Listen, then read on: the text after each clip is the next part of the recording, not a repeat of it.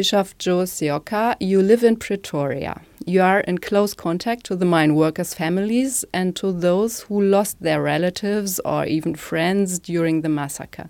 And you are also the, the leader or the director of the Benchmarks Foundation.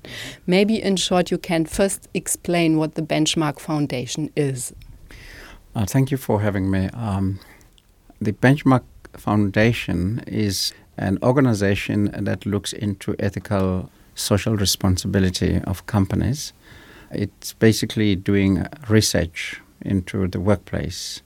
And we have, over the years, focused on the mining industry uh, because that's where the um, majority of the so called illiterate people uh, work, uh, whose um, interest is not really in the agenda of many people, uh, yet they are producers of wealth in, in, in South Africa. And so we have been over the years looking at the policy gap, what the company says in its glossy magazine, and the reality on the shop floor, uh, what those two uh, mean uh, in, in, the real sense uh, of um, accountability and responsibility of the companies.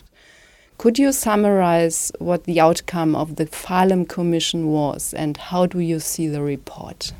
Well, look, the Farlam report, first of all, is appointed by the state president and it's chaired by a retired judge.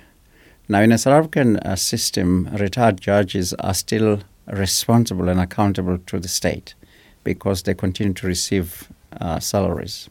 And so many people have doubts whether the judge responsible would uh, actually be objective uh, we believe there is a, a sense of biasness because it, it's commissioned by the government who is partly blamed for the massacre together with, with, with, with Lonmin. But also, we observe that most of the time was spent interviewing or questioning the, the victims rather than the perpetrator, you know. Uh, and so to date, we don't really know who the uh, commander who gave the um, instruction to shoot uh, the workers is. And so that has not been done well because what the commission did was to focus on the leadership of the police rather than the police themselves were on the ground. So there was an interview of the uh, General Commissioner of the Police for South Africa and the provincial commissioners and, and regional commissioners. But the real person who had a gun and was shooting has never been put on the stand. So people will never really know who actually did uh, the shooting, except to say that it's the police in general it makes also sense to find out who is responsible for allowing them to shoot isn't that right? It is it is important but it has been very difficult to know from the um, reports that we've received except that there was carelessness and irresponsible actions uh, taken but uh, who actually was the commanding officer giving instructions it's not never been clear do the family members and the mine workers who survived the massacre but lost their jobs and so on, um, do they feel that the commission give them a kind of justice anyway, also if they don't know who really shot? No, uh, even last week there, there was an interview of one of the widows who said the only thing left for her that will heal her from the grief is knowing exactly who killed her husband because uh, there's only suspicion. And so the, the victims, the families, um, the widows, the children, are really crying out for the truth. They want to know who and why, because these workers were not violent, they were not armed as to confront uh, the, the police, who were armed with R1 uh, guns, which are very dangerous guns. Uh, so there was no reason for shooting at all. Most of these miners were shot with their hands up. And when you have your hands up, you're almost crying out for peace and, and surrendering. We know for a fact that some of these miners were shot from the back, which means they were fleeing away from the police We know that for a fact some of these miners were shot when they were lying down. Some of them had about over 20 bullets on their bodies. Uh, so that was intentionally done uh, to kill them. Intentional, it was well uh, organized.